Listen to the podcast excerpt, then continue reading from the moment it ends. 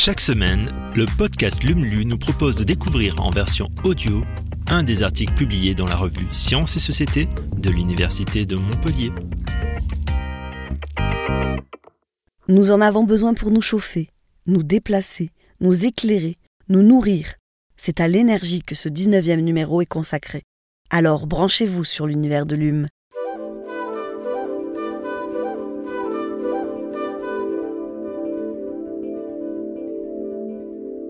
À l'ombre des panneaux solaires.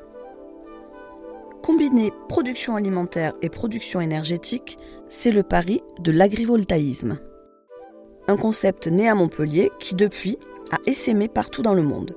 Installer des panneaux solaires sur les parcelles agricoles. Explication avec Christian Dupraz, chercheur au laboratoire APSIS, qui a fait germer cette idée. 100 gigawatts d'énergie photovoltaïque à l'horizon 2050, c'est l'objectif annoncé par le président de la République en février 2023. C'est un pari difficile. Les toits bien exposés au sud, les parkings, les friches industrielles ne suffiront pas à remplir cet objectif très ambitieux mais nécessaire. Pour le chercheur, en agroforesterie, la solution tient en un mot l'agrivoltaïsme. L'agrivoltaïsme, c'est le fait de combiner des panneaux photovoltaïques et des cultures agricoles sur les mêmes parcelles. Le concept est né ben, à Montpellier en 2009 avec le tout premier prototype mondial installé à La Valette. Quand on fait le bilan lumineux d'une parcelle agricole, on constate que les cultures n'utilisent qu'un tiers du rayonnement solaire. Les deux tiers restants, qui ne servent pas à la production agricole, peuvent être utilisés pour faire de l'énergie photovoltaïque.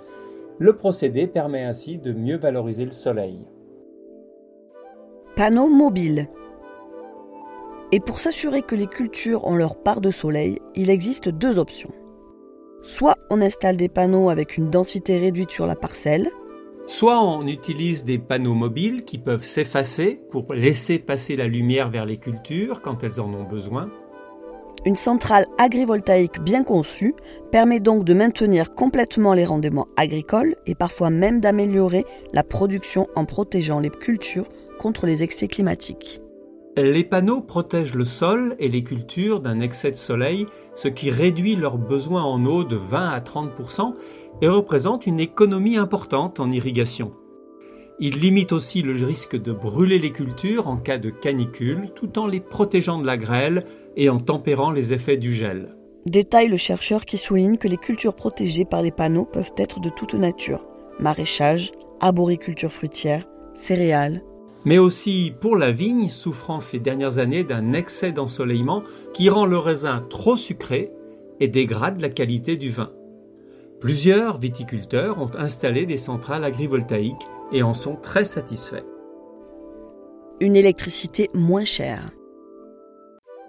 Et l'électricité ainsi produite peut soit être revendue sur le réseau, soit être utilisée en autoconsommation.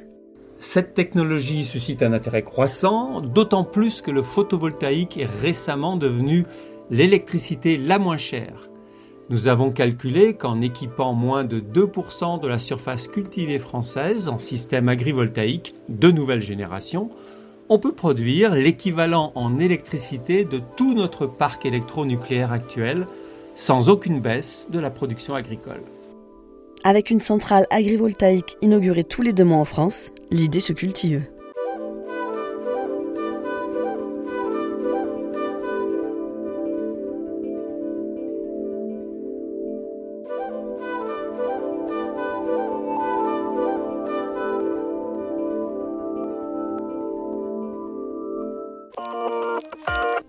Merci d'avoir écouté ce nouvel épisode de Lumlu. Si vous le souhaitez, vous pouvez nous laisser un avis sur Apple Podcast ou sur Spotify.